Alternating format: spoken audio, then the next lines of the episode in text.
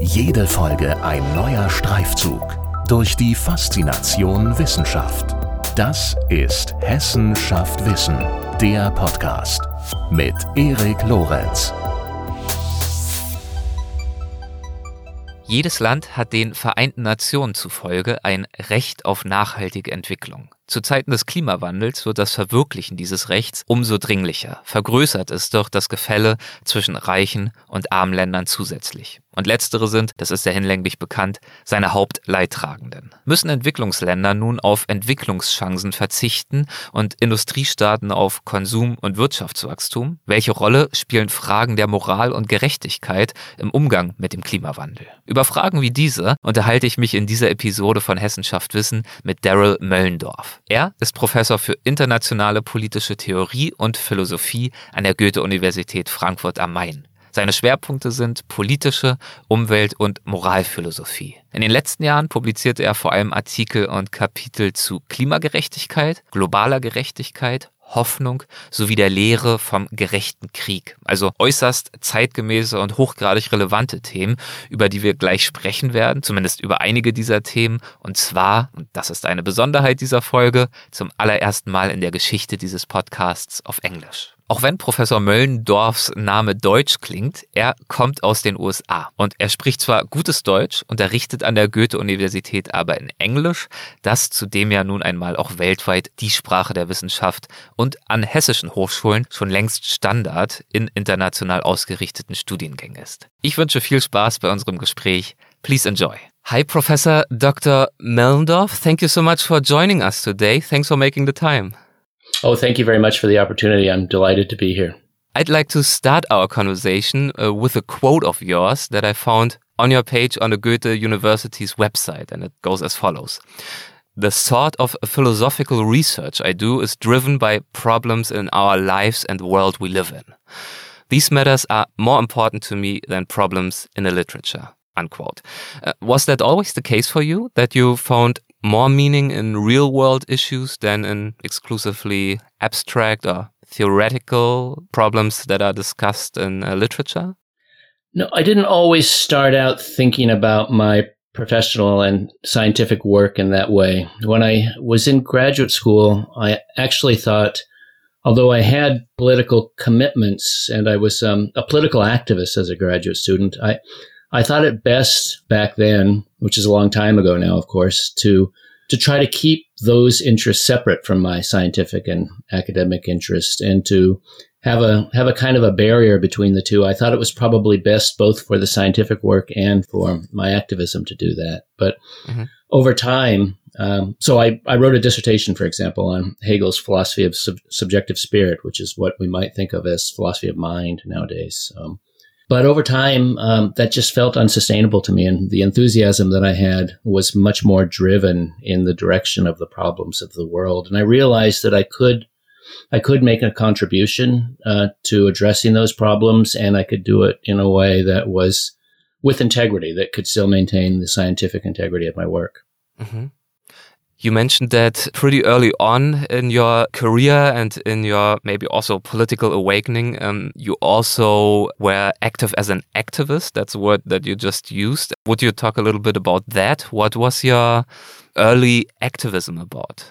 These were the these were the mid '80s in the United States, and um, at that time there were uh, a number of interventions by the United States in Central America, um, in um, in El Salvador, and there was pressure being put on a regime in Nicaragua.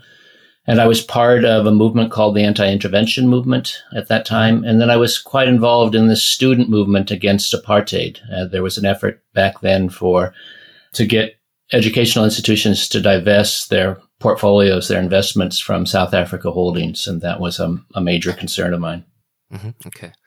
And then your thinking when you uh, started to to work as a philosopher, when you wrote your dissertation and so on, you mentioned your uh, thinking changed and evolved in terms of how you can combine maybe your activism and your uh, scientific work. And maybe put a little bit of activism into the scientific work without losing integrity or while maintaining integrity.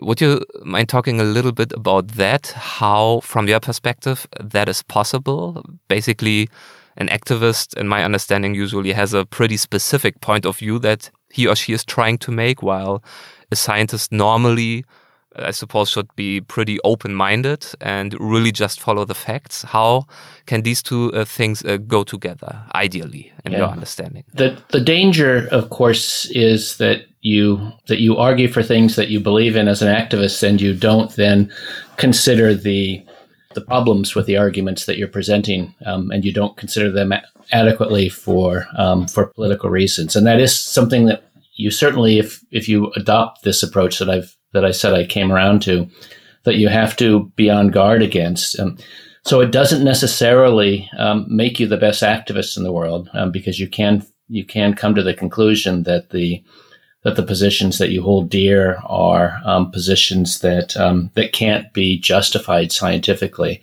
But on the other hand, to the extent that they can be justified scientifically, you're also doing service to the causes that you hold dear. So the effort is to take seriously the the scientific and in my case the the moral philosophical dimensions of those concerns and to see whether or not they can be they can be defended, they can be argued for um, from a rigorous from a rigorous philosophical perspective. And when you talk about the causes that are dear to you, um, what are some of these uh, causes today? What kind of problems are you referring to in that quote that I read? These problems in our lives and the world we live in, quote unquote. So, um, so in the in the last twenty years or so, my attention has been drawn um, largely to uh, questions of global inequality and to what's wrong with global inequality, what's wrong with the uh, with the major differences in life prospects between those of us who are fortunate enough to live in um, in highly industrialized developed countries and people who are living in middle and low income countries. That's I think a, a major injustice in the world today. Mm-hmm. I've also um, through that work slowly developed a, a, greater and greater interest in climate change. And actually, a great deal of my work now, most of my work is directed towards climate change and broadly speaking, environmental problems that have to do with related issues, the problems of the Anthropocene, one might say. Along the way, I've worked on war. I've worked on the justice of war and um, talked to, to consider when, if ever, it's permissible to go to war, but also the morality of leaving wars, of exiting wars, which hadn't really been considered very much. Um, and the war in Afghanistan was um, something that gave me 20 years um, to think about, unfortunately, mm-hmm. in that mm-hmm. regard. And all of these are fairly depressing topics in, in many ways. And so um, recently I've also begun to think um, a lot more about hope and about the justification hope for hope and the kind of thing that hope is that is a lot of pretty um, big topics, uh, topics of the kind that one way or the other are probably relevant to all of us and that we all should think about and also gives us more than enough material uh, to cover in this conversation, of course. One of the things you mentioned is the general topic of equality and justice, and then also at a later stage of your career, climate change, which is uh, one of your main focus uh, areas today.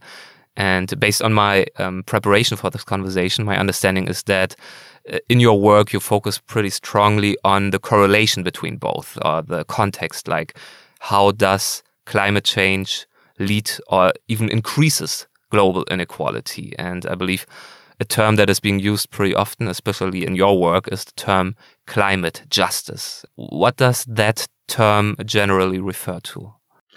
Yes, climate justice can refer to many different things, but um, there's two or three that are usually prominent. One is the the concern about the relationship between climate change and and global poverty, and how climate change can make conditions for the poorest people in the world much worse. So this is a question of global justice, essentially, a question of what people in affluent industrialized countries owe to the poorer people of the world in relation to climate change. And, and that can be both with respect to trying to mitigate climate change, why we have reasons on behalf of the poor of the world to take mitigation very seriously. Mitigation here means to try to prevent um, climate change from becoming even worse than it already is.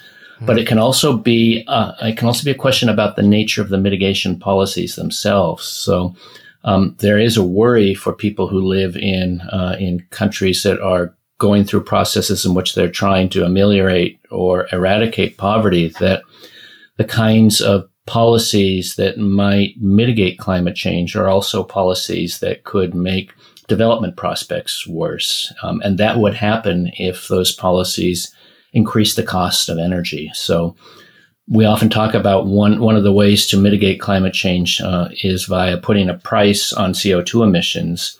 But of course, putting a price on CO2 emissions, as, as we know, increases the costs of the use of energy. And for countries that are going through uh, a, a developmental process in which they're trying to um, eradicate poverty, increasing the cost of energy can be very detrimental to that project. So I think one of the major questions of climate justice is a question of how we can uh, achieve climate change mitigation on the one hand um, and continue to um, support countries that are trying to eradicate poverty on the other hand. So that's a central question of climate justice, but other questions are questions about um, our duties to future generations. So most of the effects of climate change are effects that will be felt in the distant future. They'll be felt by uh, by young people in this generation, but by their children and by their grandchildren and by their grandchildren's children and so on. These these effect these effects extend quite um, quite far into the future, and so mm-hmm. that sort that puts pressure on our on our conceptual abilities to think about um, uh, what we owe other people when those people aren't yet born but will exist far into the future. And then there's a finally there's a question of what's sometimes referred to as the just transition. So within um, industrialized countries, um, dealing with climate change uh, means shutting down the fossil fuel industry. And of course, many people's lives and livelihoods are attached to that industry. And there's questions of how how to affect a transition like that um, in a way that's just and in a way that allows for prospects for people who are involved in um, in in those those communities or involved in those industries. That shows that it is a, quite a complex and multifaceted term, climate justice, right? So um, let me let me try to sum it up just to make sure uh, I got it all. So it's it's basically about inequality of different dimensions, right? It's about inequality or quality, ideally. I mean, it's a scale, and we strive, of course, towards quality, but in fact, there's a lot of inequality in existence between, I would say, the rich and the poor nations, uh, generally speaking, the global north and the south, probably, but also between generations. Um, that's what you mentioned. And both is true in terms of the direct consequences of climate change and how to deal with that, but also in terms of the ability to mitigate climate change as well and to, to try to participate in this global effort to stop or at least to be realistic uh, slow down climate change which is of course also another dimension of inequality because poorer nations will struggle more to do that yeah that's correct and then um, and then the question of just transitions is a question mm-hmm. of um, of what we owe to people and communities in um, in industrialized countries who are involved in the extraction and the refinement and the processing of, of fossil fuels. And this owing to these people, this uh, phrase also already hints that it is actually also quite a moral question, or it is right. a question of morals uh, very much, right? Right. It's not only a question of economic or right. environmental uh, necessity that we're discussing, but it's a question of moral and how we think about right. that as well. Yeah, that, so that's suggested it's a question of justice. So it's a dimension of climate justice. Yeah. Well, this is um, such a complex topic that very obviously touches upon all kinds of field, scientific field like uh, politics, technology and innovation, geostrategic interests, and so on. How can we even start to think about these issues in terms of justice and morals? Like, how, I know it's a very big question, but I don't know if there are specific methodologies or ways how you can explain how you approach these complex topics in your work. So I think um, for so I'm a I'm a philosopher by training. Um, yes. Although my my primary professorship now is in political science, uh, I also have a secondary appointment in philosophy at Goethe University Frankfurt, mm-hmm. and I think for philosophers who are thinking about these issues who who want to maintain a degree of realism. And, and by that, I mean they want to maintain a, a degree of connection to real life events and they want what they have to say to be something that's relevant to policymakers and, and activists and citizens. It's important to not just approach this problem as if they're thinking about it. They're the first person to have ever thought about it, right? That they're thinking about it entirely fresh, that this is an entirely new problem that um, that has never been on the minds of people because of course it has been on the minds of people and it's been on the minds of people for several decades now. And, um, in particular, uh, the countries of the world under the auspices of the United Nations Convention on Climate Change came together in the early 1990s and formed a framework convention on climate change. And this is a legal it's document. called the United Nations Framework on Climate Change, right? Yeah, the United 19... Nations Framework Convention on Climate Change. That's right. Um, and it's a legal document, but it contains a number of important norms. The norms are, are attempts to guide policy, to guide and to restrict and to constrain policy. And um, one of the important norms in that document is um, what's stated as the right to promote sustainable development. Um, and I think uh, we can get a handle on thinking about what is permissible in, with respect to climate change policy, in part by taking that idea very seriously that there is a right to promote sustainable development. So part of what I've been trying to do is to think about what the moral justification of such a right would be. So even if people hadn't um, necessarily um, codified it in a legal document, Mm-hmm. Um, would there be a justification for it? Although I think the fact that people have codified it into a legal document is very, very important. Um, but what are the justifications for such a right? Um, and what does the right really mean? What does it entail? So this is a way of thinking about the problem of climate change as a philosopher in a way that speaks directly to concerns that people have, that people are already in their debates referring to and that countries are are orient, orienting their action and debates around. And some of that thought process and some of these analyses, I believe you have put them in a book that has been published in 2014, one of the books you've written so far. It's called The Moral Challenge of Dangerous Climate Change. What were some of the main thoughts and observations you presented in that book? Yeah, that's right. That's exactly right. And so in that book, um, a great deal of that book is devoted to this idea that uh, we've just been talking about, mm-hmm. about the importance of the, the right to promote sustainable development and how it constrains climate change policy, how it requires climate change policy to be sensitive to the needs of of low and medium income countries that have problems of poverty and are seeking to simultaneously and or deal with that problem of poverty as well as negotiate with richer nations um, to a, uh, for a climate change agreement.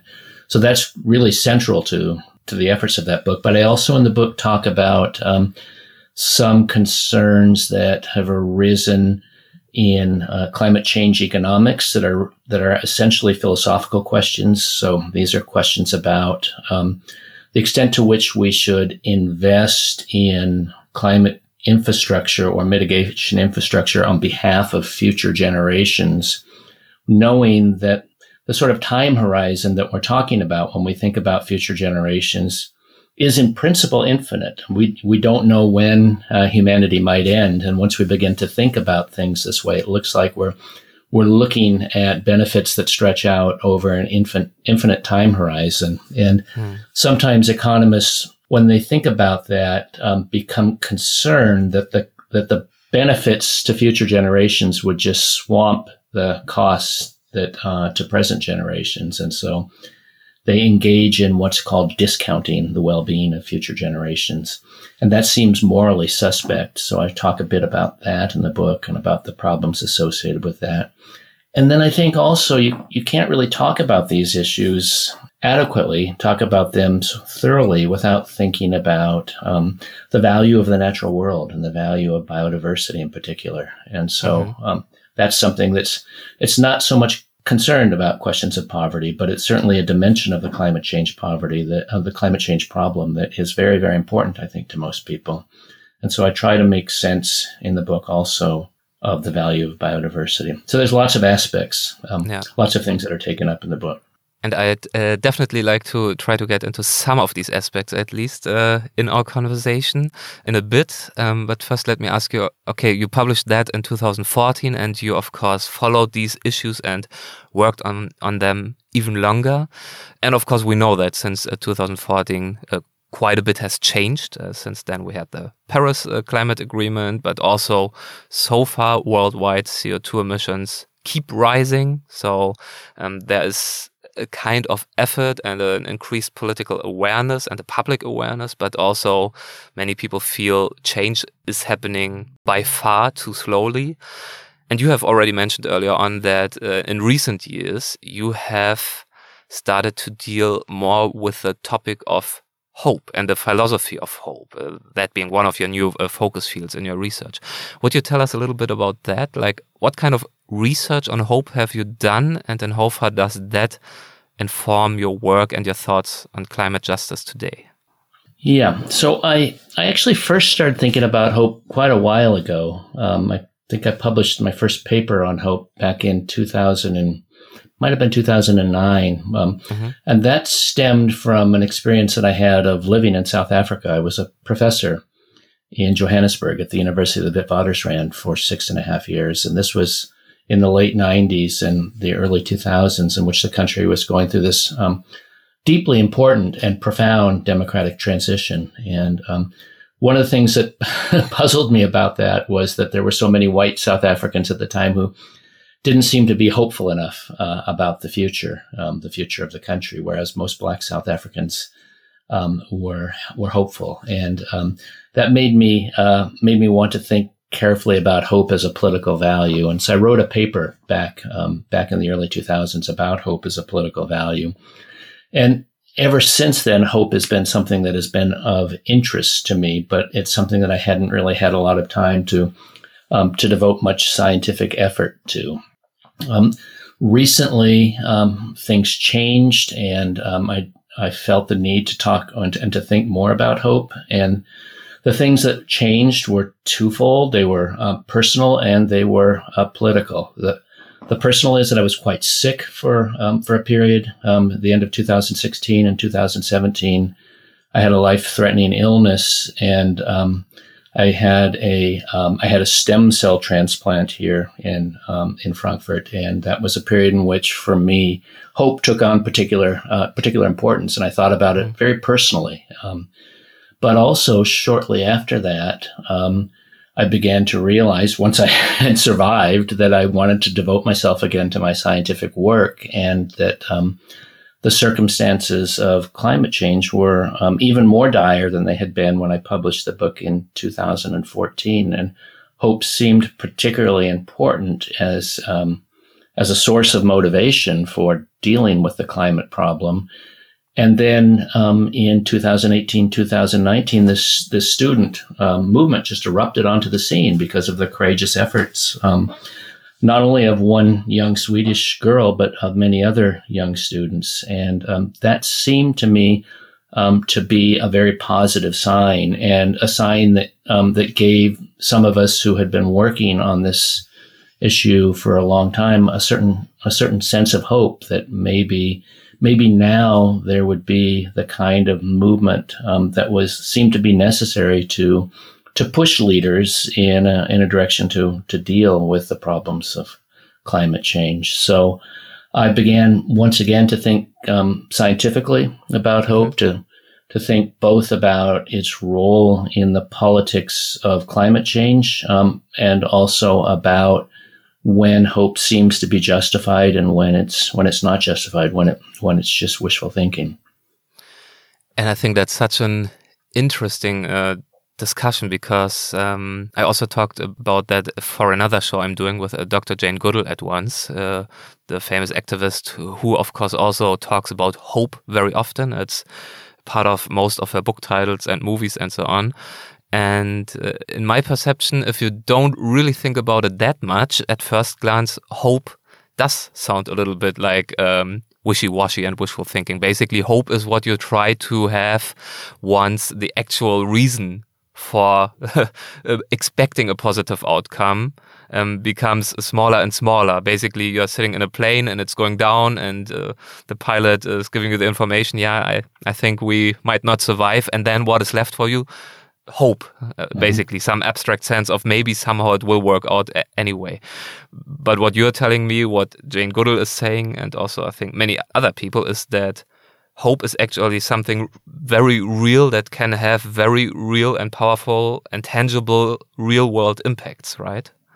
Yeah, no, that's right, and and that um, and that reasonable hope is based upon things that are going on in the world. So I use the term in in book in a book that will be published next year in 2022 called Mobilizing Hope. Yes. I use the term hope maker um, for things that are going on in the world, for arguments that we can draw from the sciences, um, from theories that we have about um, about how climate change might be brought about. Any kind of evidence or argument that would give us reason to think that the outcome was possible is what I call a hope maker. And um, the, the thought is that hope can't be entirely devoid of this kind of evidence or these kinds of reasons or arguments. Um, if it is, then it is just wishful thinking. But a very important hope maker, I think, in the case of climate change is the is the activism of young people. That this is something that has um, given us reason to think that there's potential to change the politics of climate change. That um, that have given us reasons to think that political leaders um, will be put under a certain kind of a certain kind of pressure to deal with the problem that um, that they hadn't really been adequately put under prior to this. So hope makers can include this kind these efforts at at mobilization and and it can be in that regard also contagious when we see people. Um, there's a kind of contagion aspect. That can be uh, fostered by those sorts of politics. So the the hope that some people have to take the streets can be hope that others will have to join them mm-hmm. to take this take to the streets and so on. You mentioned your upcoming book, uh, Mobilizing Hope. Uh, you kindly provided me with a, a digital copy uh, prior to this conversation.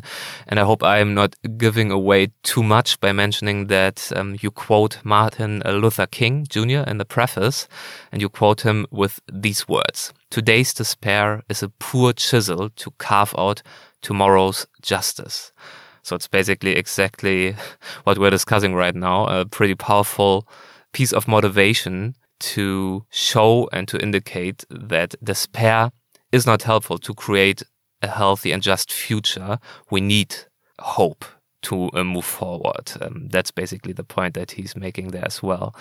And now that we've basically established the value in hope and um, have been talking about that, how what do you think? How can we mobilize hope? That's your uh, book title, right? And I know you wrote a whole book about it, but if hope is that uh, powerful and important, and if, as we can see, uh, I mentioned it in passing, change currently is happening pretty slowly compared to what would need to happen, how can we mobilize hope in terms of climate change and climate justice?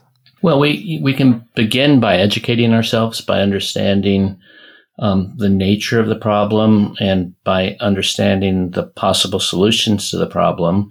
But then, of course, it's not just an individual matter. We we need to talk to others about the problem. We need to encourage others to think seriously about the problem, um, and then we need to encourage people to act. Um, and people often ask, well, what can I do? Um, and of course, there's a range of things that people can do. Of course, they can change the way that they consume, um, whether it be um, cutting down the amount of meat in their diet, or whether it be driving less, or any of these sorts of things. But I, but I think that there are forms of political action that are especially important, and this has this isn't limited to just voting for parties who are who seem to be making the right kinds of promises, um, but also it means um, being willing to uh, to demonstrate on behalf of climate change, being willing to eh, not necessarily being a political organizer um, that may be only for uh, a few, but um, being willing to engage in events that others organize, being willing to show support for these events, I think is very important.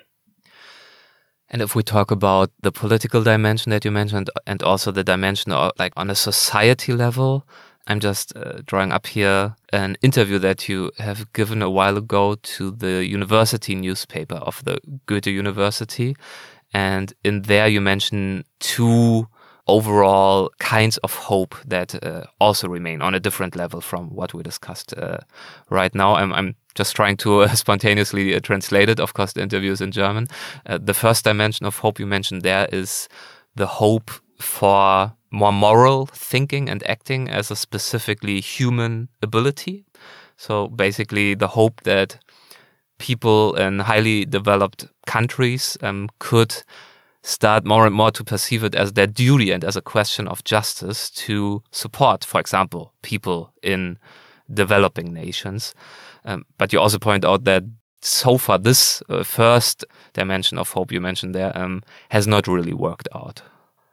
Yeah, I mean, I, I, wouldn't say that it hasn't worked out entirely. That might be putting it um, too strongly, but mm-hmm. um, certainly it hasn't proven yet to be um, the dominant uh, source of motivation when it comes to climate change, uh, international climate change policies. But the idea, it's not an idea that's um, that's unique to me or that something that I um, that I developed on my own, but the the um, the 20th century American uh, political philosopher John Rawls at one point said some, something to the effect that um, if human beings are simply driven by um, by narrow self interest, if um, if that's the only source of motivation that people um, have, then all of our efforts to try to create a better world and to try to create more just societies are probably um, for naught. that it, we can't we can't rely just on uh, ingenious institutions that will channel self-interest in the right sort of way, so, such that um, you know, with the right kind of social engineering, just institutions will develop. It has to be, um, if there's any hope for justice in the world, it has to be that people aren't just bound to their own uh, their own interests, but they're but they're motivated by a sense of duty to others and a sense of justice to others. Um, and I think that that's right. And I think if uh, unless there's reason to believe that people are motivated by more than self-interest, there really is very little hope. And I think that there is reason to believe that. I think we see um, we see lots of evidence to that. And um, part of what we need to do um, is to um, is to get people, in, in, the words of Abraham Lincoln, to act on the better angels of their soul, right? And mm-hmm. uh, that's um, that's not something that um, that we can rely on exclusively, of course, um, as well. I mean, part of the the um, the ingenuity of just social institutions is that they try to, um, as much as possible, try to align self interest with um, with interest in justice. But we have to be able to hope that um, when people, when difficult questions in which people are placed under uh, to act on their own interests or to act on interests of justice, that people will reliably or often enough choose justice over their self-interest. This is why people, many people don't cheat on their taxes, even when they, when they, when they doubt that they would get caught by cheating on their ta- if they were to cheat on their taxes, because they have a sense that it's their duty uh, to pay their taxes. And I think no. that's what just institutions require, and that's what a solution to climate change ultimately will require. It will require people taking seriously um, the idea that they have duties to the poor of the world, not to let the part of the planet that they live in um, be utterly destroyed by climate change. Yes, I absolutely agree. But I also have to ask because you, you said ultimately this is what hopefully will happen and needs to happen. But of course, also we are very aware of the fact that we don't have that much time left anymore for this ultimate hope to materialize. Um, it uh, would need to happen pretty quickly. Do you feel that uh, the change that we are seeing in public awareness and policymaking and so on is even close to happening fast enough?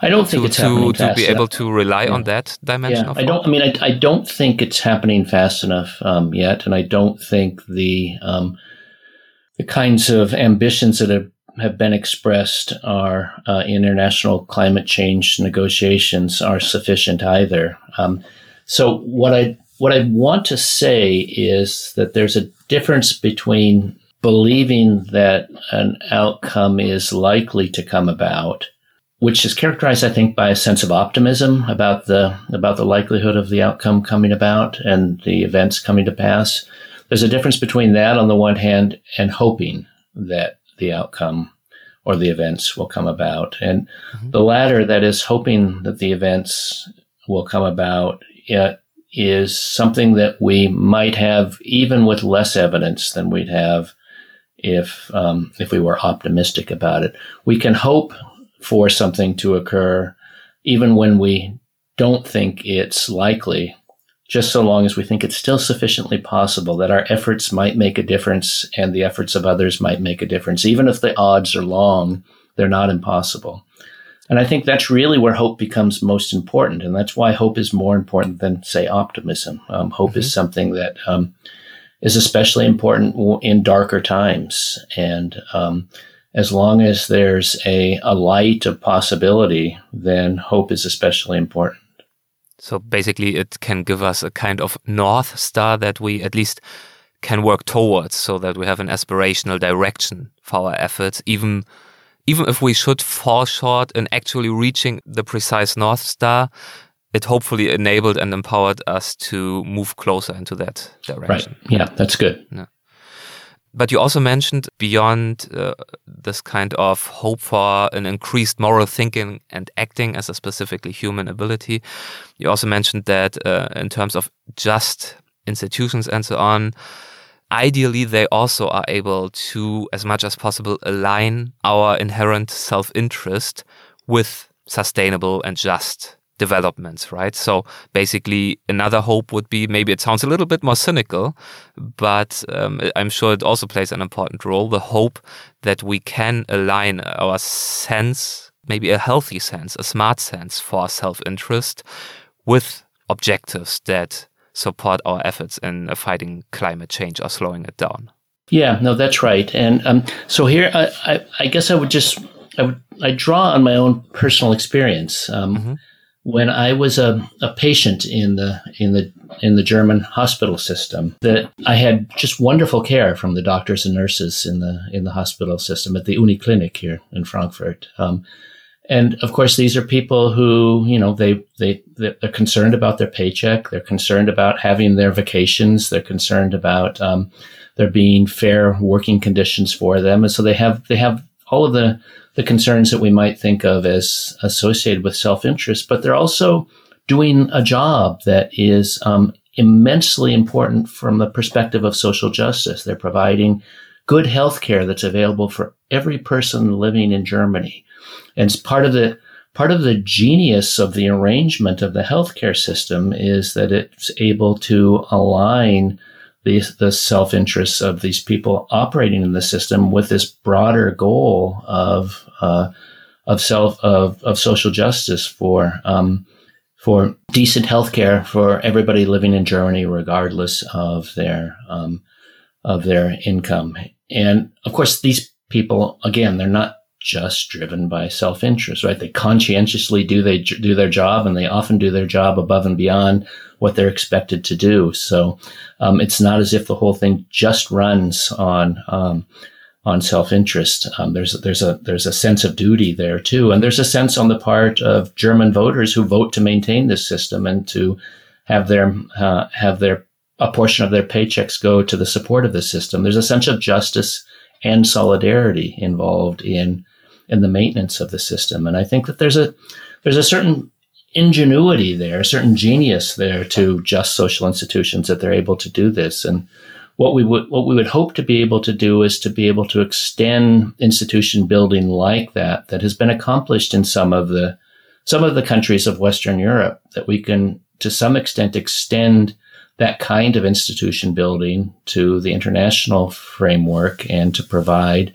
just institutions of energy consumption and of uh, and to foster the energy transition that will be necessary to to mitigate climate change to get the climate emergency under control. Yeah.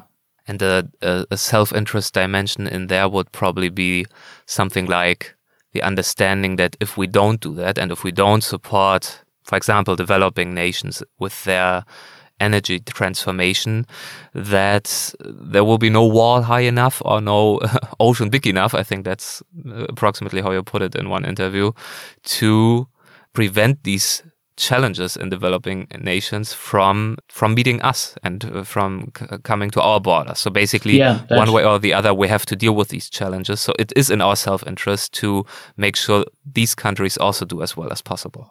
Yeah, no, that's that's that's right, of course, as well. And um, there's also a consideration of solidarity here too. That yes. what um, that what's in the interests of people in um, in the developing world is also in our interests, um, both for the reasons you just mentioned, but also because we know that, just for example, um, agricultural agriculture is a sort of integrated global system, and when there's a massive crop failure in one part of the country, uh, one part of the world, this can have ripple effects across the world and create hunger. Um, mm-hmm. Thousands of kilometers away from where um, where it occurred, and so given given the way the the global economy is now integrated, um, it's it's very hard to be isolated from the effects that happen in another part of the world. But despite this understanding, of course, there are many challenges relating to yeah to making the first step and acting. And one of the challenges is um, the problem of collective acting. I think it's called. Um, what does that phrase refer to? Yeah, so collective action problems come in, in many different forms, but a sort of classic version of the problem is when there's something that's in the interests of of several different actors um, to see happen, but when none of the uh, actors taken individually has sufficient reason to pursue the kind of action that would produce the outcome, um, and this is sometimes referred to as a sort of a collective version of something called the prisoner's dilemma problem, mm-hmm. or sometimes it takes the form of what's called a tragedy of commons. And there's a way of looking at climate change mitigation as um, as being an instance of this kind of problem, and and the the way of looking at it is that it looks as if every country, some more than others, of course, but every country would benefit from climate change mitigation, keeping the keeping uh, global warming within 1.5 degrees or not much beyond 1.5 degrees is something that would be a, uh, a global pub- public benefit for everybody. But in, uh, in an international relations climate of suspicion, where countries mistrust one another, no country sees it as being in its interest to move first because if it moves first and others don't move, then it may suffer as a result, whether economically or uh, in some other way. And if a sufficient number of other countries move without it moving, then it can enjoy the benefits of everybody else having moved. So yeah. Um, one classic way of looking at the problem of climate change mitigation is along those lines. I will say I think that that way of looking at the problem is, um, to some extent, it's not entirely outmoded, but to some extent it's outmoded because of the revolution in um, in energy generation technology. Now it's the case that um, in many markets around the world, renewable energy is actually cheaper than fossil fuels. Um, and to the extent that that's the case, countries might actually see it in their interest. China, I think, is an example of this to some extent. Um, countries can see it in their interest of developing robust systems of climate, of sorry, of renewable energy. Mm-hmm. And, and, and indeed even gaining from um, doing that by exporting that technology and making money to other countries. So, as um, as renewable energy becomes cost competitive with um, with fossil fuels, that particular problem, I think, um, becomes less severe, and that's again a hopeful sign. That's yeah, a different absolutely. kind of hope maker, right? That's a hope yeah. maker that doesn't have to do with the um, the courage of the young people taking to the streets, but to developments to some extent the result of conscious public policy, but developments in the energy market that are moving in the right direction. Yeah, and that is really nice to see because I'm sure, like, I don't know, when it was in the 90s, uh, at some point, there was exactly that situation that it was a pretty big investment and a certain kind of risk to, I don't know, get into solar power.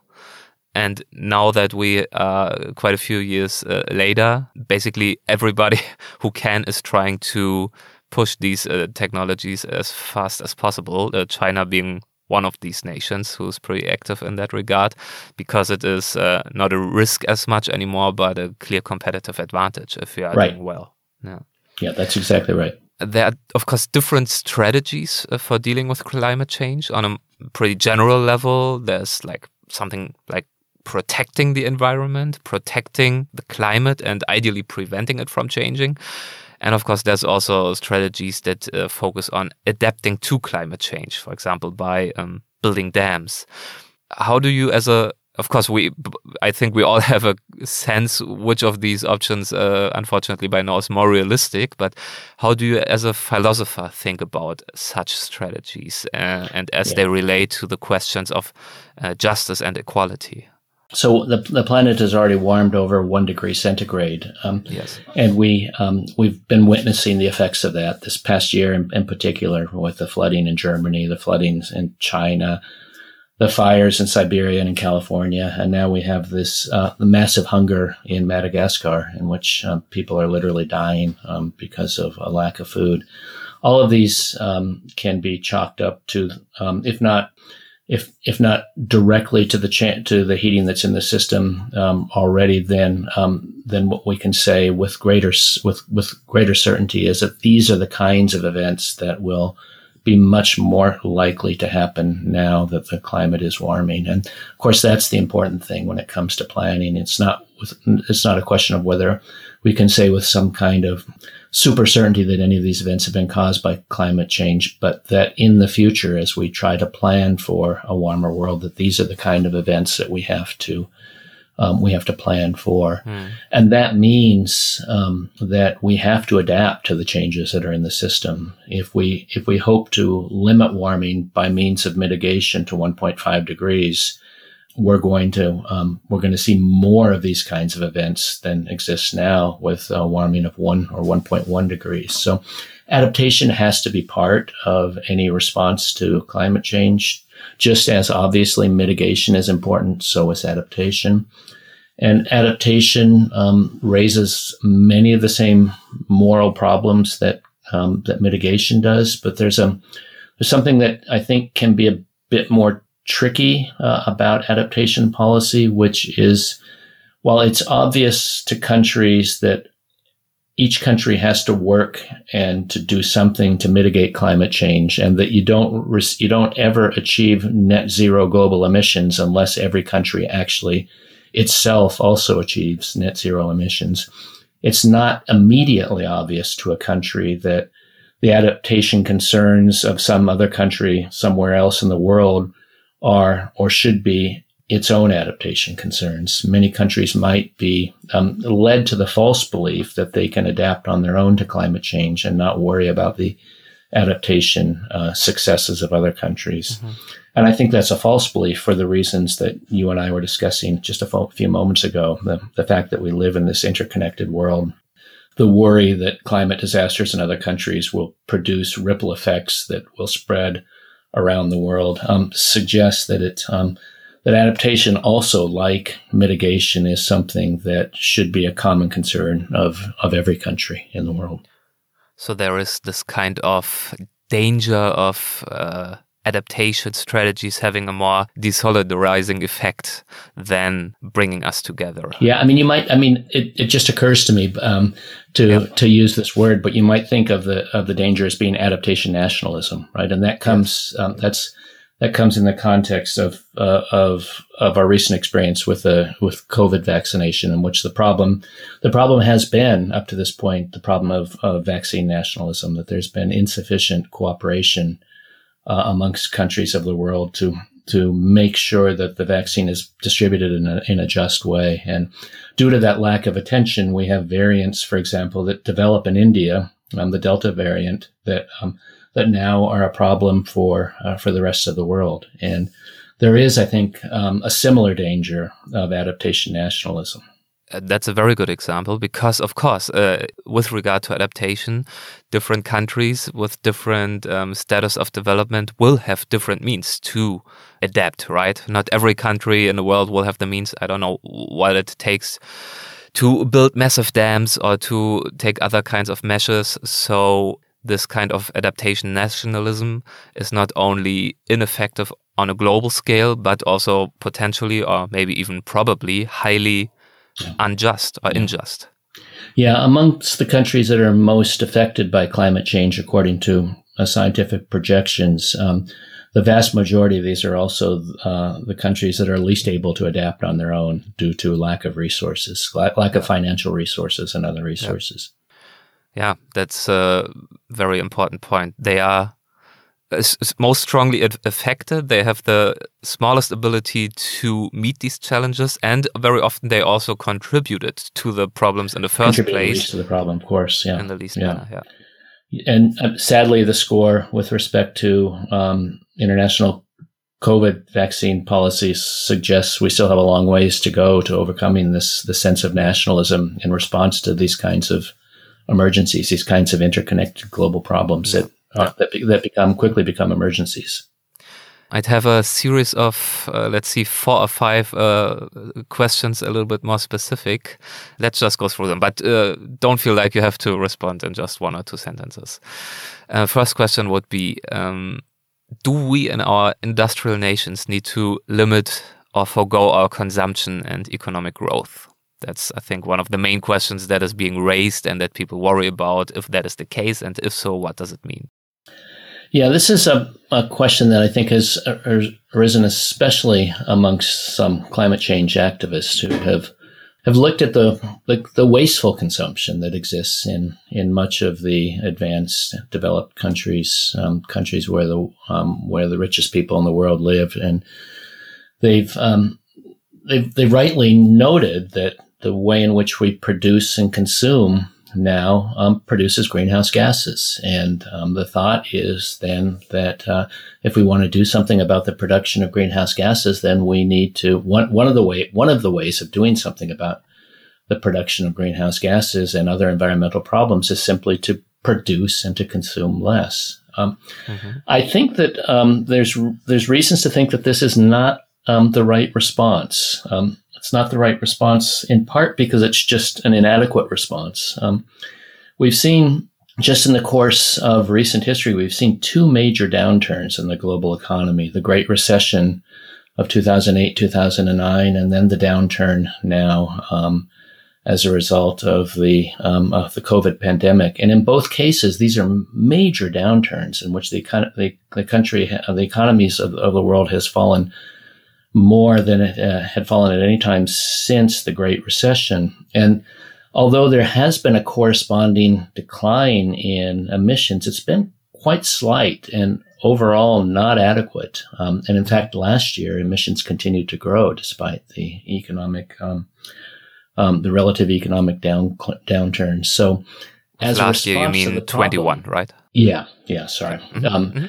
And um, as a as a response to the problem of climate change, it doesn't seem to be getting at the, um, doesn't seem to be providing a solution that would be realistic unless we were to shut down, pretty much shut down the entire global economy. I mean, that would be, that would certainly be a way to stop uh, emissions. Um, but it wouldn't be a morally justified way because it would create havoc around the world. And in particular, it would hurt the developing countries of the world most. Um, I think what it indicates is that the way to address the problem is to break the link between the production of CO2 emissions and economic activity. Um, that if we want to have an adequate solution to the problem, we're going to have to um, figure out ways to produce and to consume that don't produce CO2 emissions. And this is the mitigation project, right? This is the project of transitioning to to a uh, to a green economy, to a a net zero carbon economy.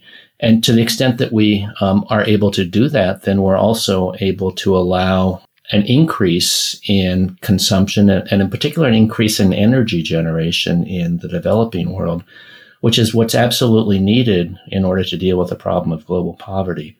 So if we're going to, um, if we're going to deal a- adequately with that problem, if the countries that are suffering um, most with poverty within their borders are going to deal with that problem, they're going to have to massively increase their consumption of energy. Um, and the only way that that can be done is by transitioning to uh, a fossil fuel free economy, a zero carbon economy. If that can be accomplished, then the question of growth and consumption makes no difference, at least from the perspective of climate change. There may be other environmental pressures that are caused by growth and consumption. But as soon as the economy um, is decoupled from CO2 emissions, and that's just not any longer, growth is not uh, any longer an issue part of what you just said uh, directly leads uh, to my second question in that uh, segment. Um, it's pretty strongly related to the first question. First question being if we in our industrial nations need to limit our growth. Second question would be do developing countries need to give up some of their development potentials for the sake of protecting our climate?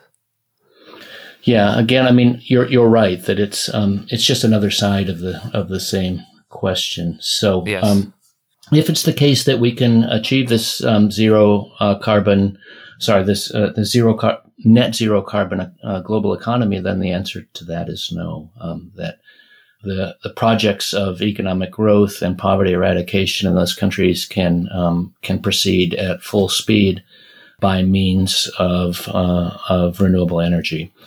If it turns out that we, um, for one reason or another, are not moving fast enough with the um, with the development of uh, or the achievement of the net zero carbon goals, then the, then the world is going to have some difficult trade-offs to make, um, either to um, either to allow more um, climate change to exist, which is going to cause problems in the future, or to um, or to attempt to curb the um, the emissions in the in the highly developed countries. And I think politically doing the latter is going to be very hard to do. It's going to be very hard to uh, to convince developing countries that um, that they should have to sacrifice, um, that poverty should have to um, should have to continue in these countries so that the lifestyles of the highly developed countries can so that people living in the highly developed countries continue can continue to enjoy the lifestyles that they have. So I don't see that as a um, as I don't think it's morally acceptable. I think it's politically unrealistic. Mm-hmm. Yeah. Third of these uh, more specific and maybe slightly uncomfortable questions: um, Can we still fly around the world for travel or for meeting family members with a good conscience?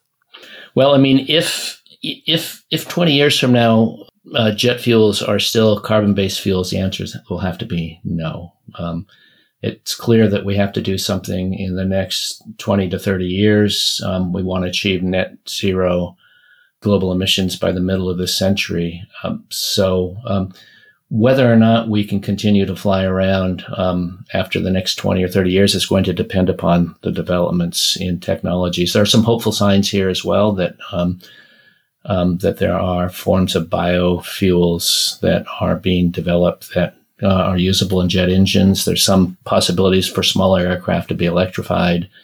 Um, and there's been some developments or some uh, research done into using hydrogen. So I think the future is um, is uncertain with respect to that. But um, what we what we would hope is that we that our policies are public policies in countries where there's um, where there's a lot of uh, uh, innovation going on, technological innovation going on, that public policy can encourage the innovations that are needed to ensure that we can continue to have um, the kind of benefits of a globalized economy that we would all like to enjoy. Right now, should we be um, should we, we be flying around in um, in jet aircraft around the around the world. I think that we should be taking efforts to the extent that we can to limit our um, our limit limit our flights, just as there are things that we can do in our personal lives to limit um, our consumption of meat and and to drive less. But I don't think any of these are as crucial as the policy changes that we need to see to produce global mass changes in in overall um, national and global policy. Policy changes, and based on what you just said, in all three of these questions, uh, innovation that we are urgently waiting for. Yeah, I mean, I think there's. Um, it's just it's going to be very important that we um, that that we foster innovation, and there are just some areas in which innovation um, still needs to be um, still needs to be promoted. We need better batteries, uh, for example. We've just talked about um, certain kinds of fuel that will become important. And part of the response to climate change is going to have to be um, removing CO2 from the atmosphere. We um, we see already with the amount of CO2 that we have in the atmosphere, drastic changes that are occurring, um, and and storms and uh, flooding and droughts and hunger.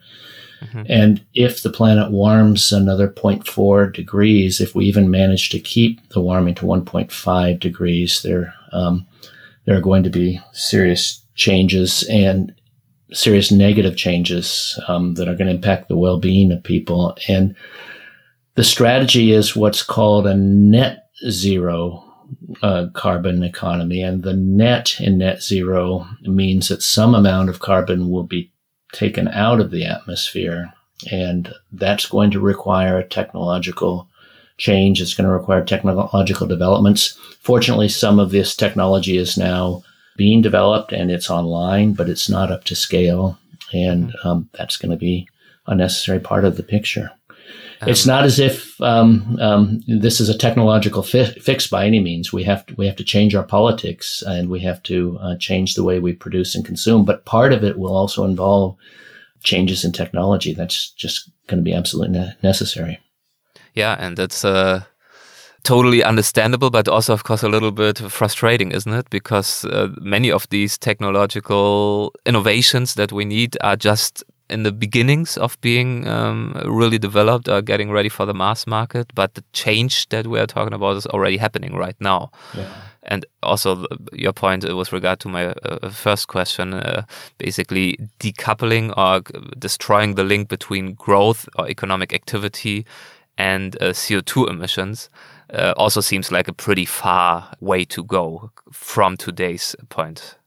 Yeah, no, that's right. I mean, the whole thing is worrying, and if it were if it if it weren't worrying, yeah. there would be no need for hope, right? Um, yes, and so yes. um, it's worrying that our political leaders are going to move uh, fast enough. Um, it's yeah. worrying that they're um, they seem to be way too influenced by special interests, in particular the interests of the fossil fuel industry, that seem to dominate um, too much in the politics of too many countries. Um, and uh, as a result of that, um, legislators and uh, and policy and and policymakers are not responding as they ought to respond to the problem.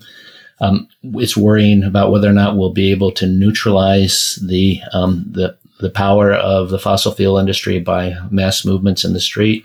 It's worrying that whether or not we'll be able to develop technology as quickly as we as we can. All of this is um, all of this provides plenty of reasons to to stay awake at night and not sleep well. Um, and one of the ways to deal with that problem is, um, I think, to engage in the kinds of activities of, of, of the production of hope that I've referred to.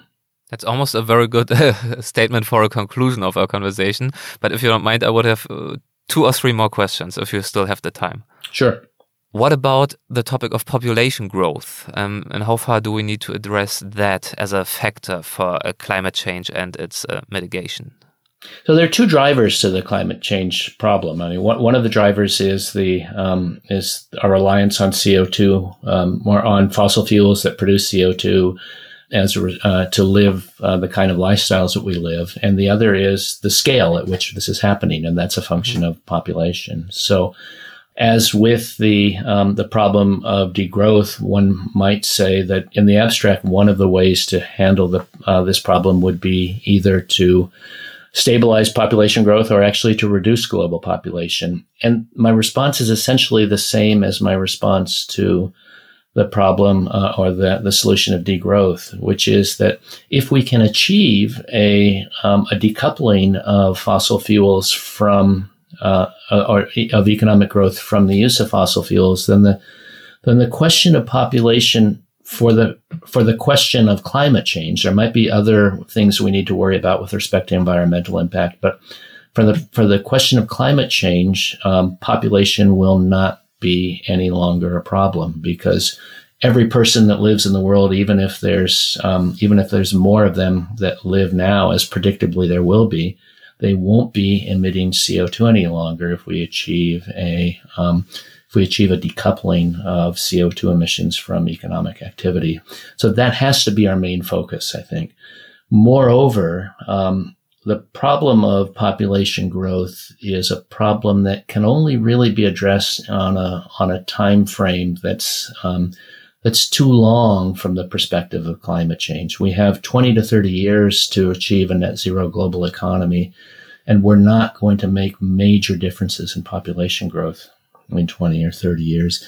And indeed, we, we, we actually know how um, countries uh, stop growing when it comes to population. They they they stop growing once they receive once they achieve a level of of human development, which makes it um, no longer attractive to have as many kids from an economic standpoint. And achieving that level of human development requires, again, it requires energy growth within countries so that people can, they can go to schools that have electricity. They can work in factories, um, have well-paying jobs that are powered by energy that they can go to uh, hospitals where there's adequate electricity.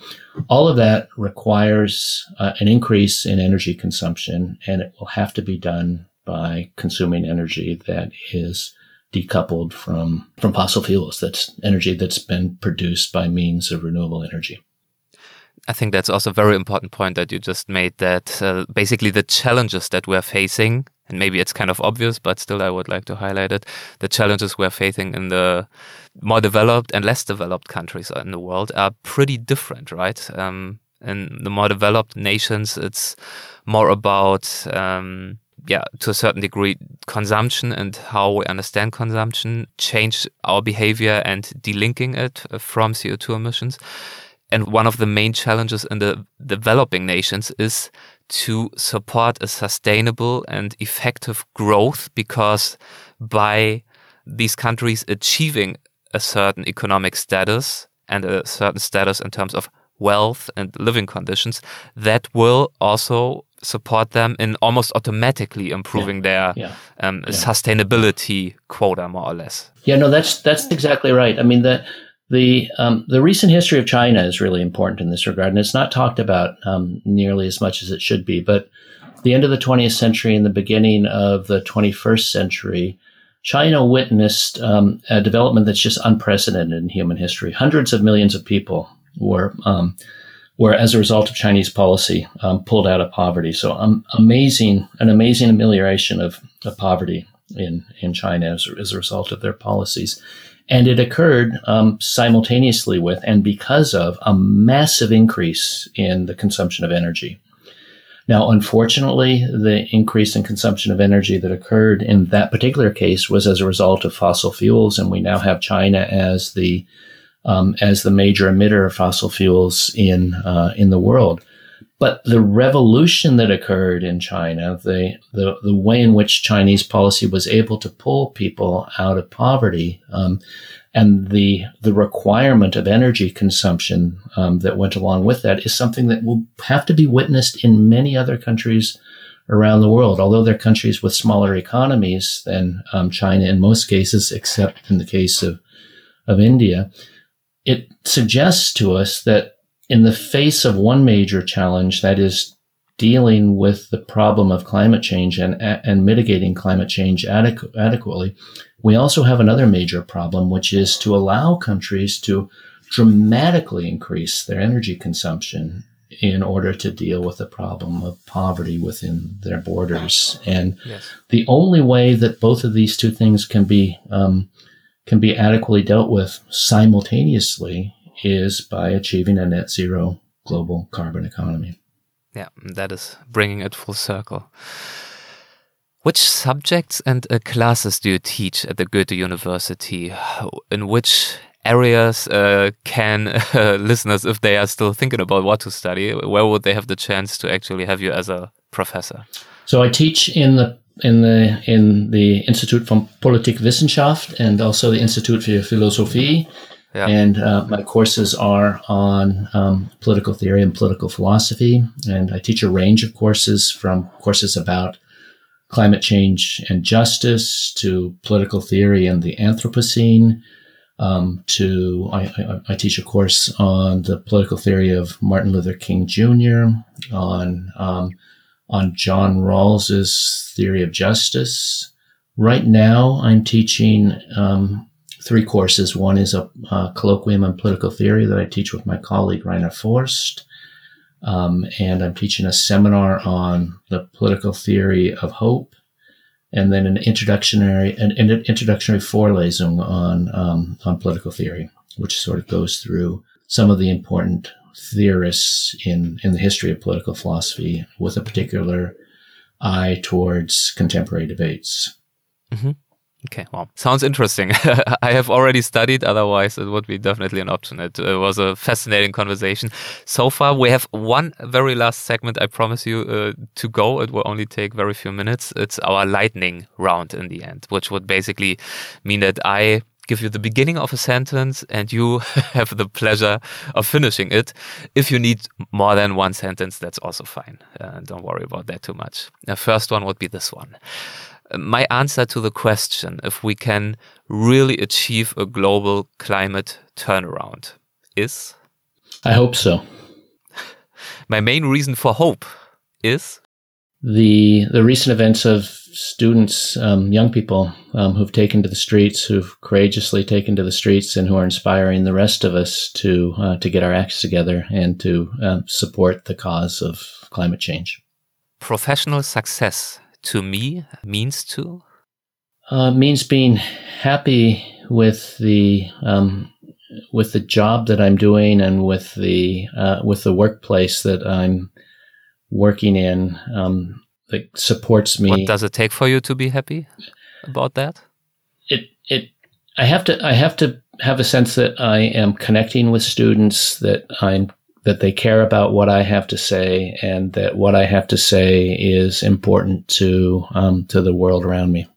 An advice that I often give to my students is to be patient about their career prospects, to be um, to be patient about um, what uh, where success might lie, to be imaginative with respect to the possibilities that are out there for them, and to um, when something looks like a good opportunity to take it. If I were to receive uh, funding for one or two years with the absolute freedom to work on anything, whatever I found exciting or important, I would. I'd work on a project that I'm developing right now called Hope for Human Prospects in the Anthropocene. Wow, so you're basically living your professional dream already. More or less, yeah, more or less. Yeah, I'm very fortunate to be here at Goethe University. That is great. Well, I congratulate you for being able to say that, and I thank you so much for the time that you have given us today. Thank you very much. Thank you very much. It's been a real pleasure to talk to you, and thank you for the um, the really uh, intelligent and challenging questions. That's a, very nice of you to say. Thanks. Have a good day. Bye bye. You too. Bye bye. Hessen schafft Wissen, der Podcast.